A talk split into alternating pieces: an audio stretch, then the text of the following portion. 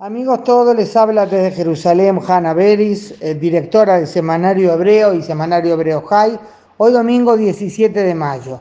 Es sin duda un día muy importante porque se ha terminado un periodo sin precedentes en la historia de Israel, concretamente más de 500 días sin gobierno electo.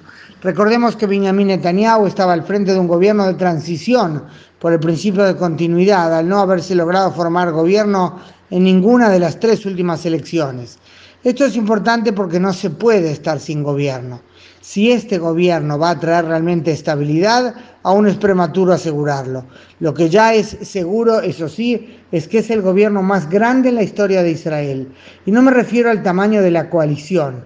La nueva coalición formada previo acuerdo entre Netanyahu y su otro adversario, Benny Gantz, es amplia, 72 diputados de los 120 de la Knesset. Pero ya ha habido, por cierto, coaliciones mucho mayores. Levi Eshkol en el 67 encabezó una coalición de 111 de los 120 diputados.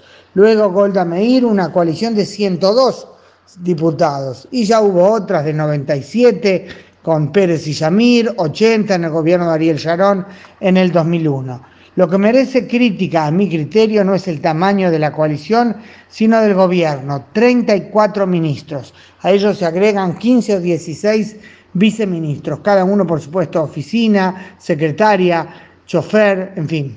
Los gastos son enormes. Claro que eh, tiene razón el primer ministro Netanyahu en lo que dijo hoy, que una cuarta elección habría sido más costosa todavía.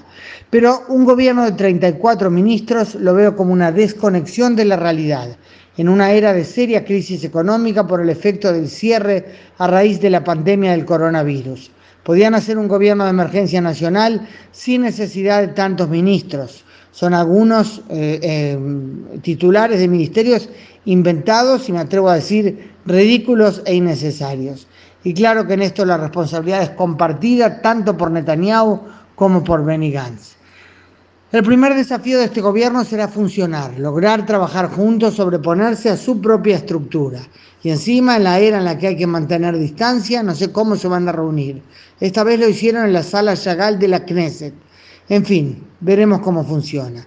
En otro orden de cosas, les cuento que en Israel se volvió a estudiar sin cápsulas separadas ni distancia social, aunque con máscaras. O sea, se volvió a la escuela casi normalmente. La salida del cierre es galopante y la esperanza es que no haya una segunda ola, aunque nadie se atreve a asegurarlo. Y en realidad se oye más advertencias por las dudas que otra cosa. Pero los números sin duda son muy buenos. Hace ya mucho que la cantidad de recuperados supera la de los enfermos. En estos momentos hay 3.400 enfermos positivos frente a casi 13.000 que se han recuperado. O sea que en total se contagiaron desde el principio más de 16.600 personas. Fallecieron 272 ciudadanos y el número clave hoy, recordemos que siempre se hablaba del riesgo de que el sistema de salud pública quede saturado, el número clave hoy hay solo, muy entre comillas, 55 casos graves, de los cuales 44 están conectados a respirador. Para terminar, combino los dos temas que traté hoy, citando al jefe de la oposición, Yair Lapid, ex jefe, perdón, ex socio de Gantz y hoy su principal crítico, quien dijo hoy en la Knesset, hay más ministros y viceministros que pacientes con coronavirus conectados a respirador.